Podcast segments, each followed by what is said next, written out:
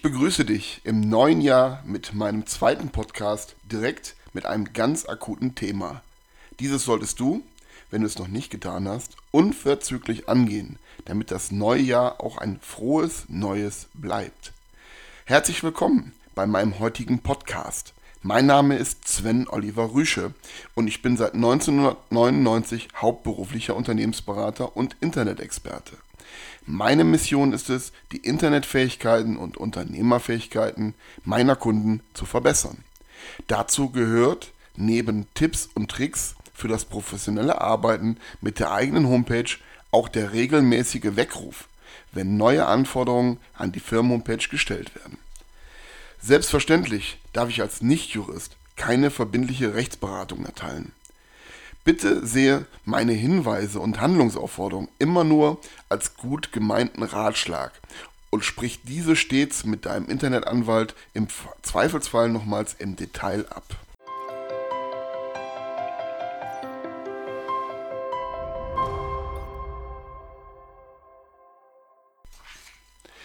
Bereits im letzten Jahr, genau am 9.01.2016, trat eine neue Verpflichtung für Online-Händler in Kraft. Jeder Shopbetreiber muss seitdem auf seiner Webseite einen Link zur von der EU geschaffenen Online-Plattform zur Streitbeilegung verweisen.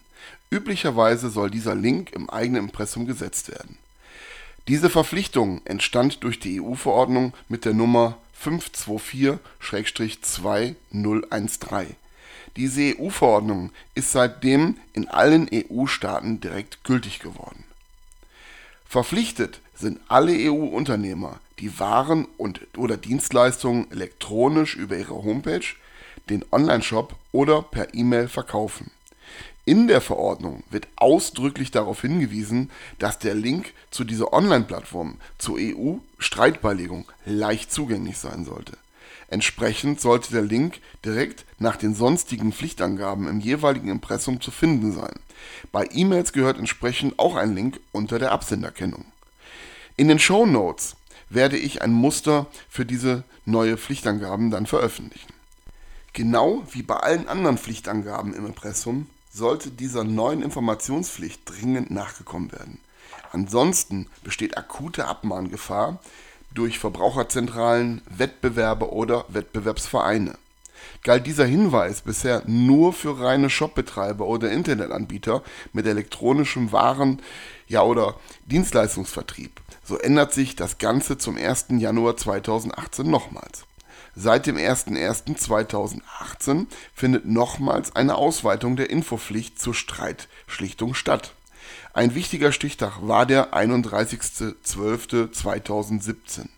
Jeder Homepage-Betreiber, der an diesem Jahresultimo mehr als 10 Mitarbeiter hatte, muss nun den Hinweis zur EU-Streitschlichtung auf seine Homepage einbinden war es vorher nur eine Pflichtübung für E-Commerce-Anbieter.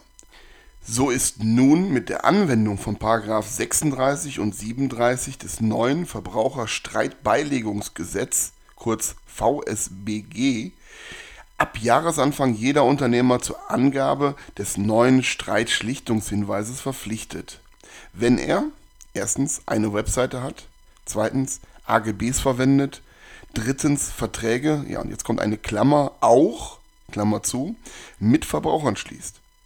Dabei ist es jedoch zu beachten, dass nach dem Entstehen einer Streitigkeit, siehe zum Beispiel Paragraph 37 VSBG im Detail, der Kunde generell darüber informiert werden muss, wie mit der Streitschlichtung umgegangen wird. Das gilt auch für klassische Einzelhandelsgeschäfte, selbst ja, wenn du gar keine Homepage besitzt dann muss der Kunde im Geschäft am besten mit einem vorgefertigten Hinweisblatt informiert werden. Auf der Unternehmenshomepage empfehle ich deshalb diese Information zur EU-Streitbeilegung im Impressum direkt nach den sonstigen Pflichtangaben zu platzieren. Noch besser ist ein gesonderter Link im Homepage-Menü mit dem Titel Verbraucherschlichtung anzulegen. Dann sind auf jeden Fall die Gesetzesvorgaben leicht zugänglich, klar und verständlich, gut umgesetzt. Was droht bei Nichtumsetzung der Informationspflichten? Das Gute vorweg.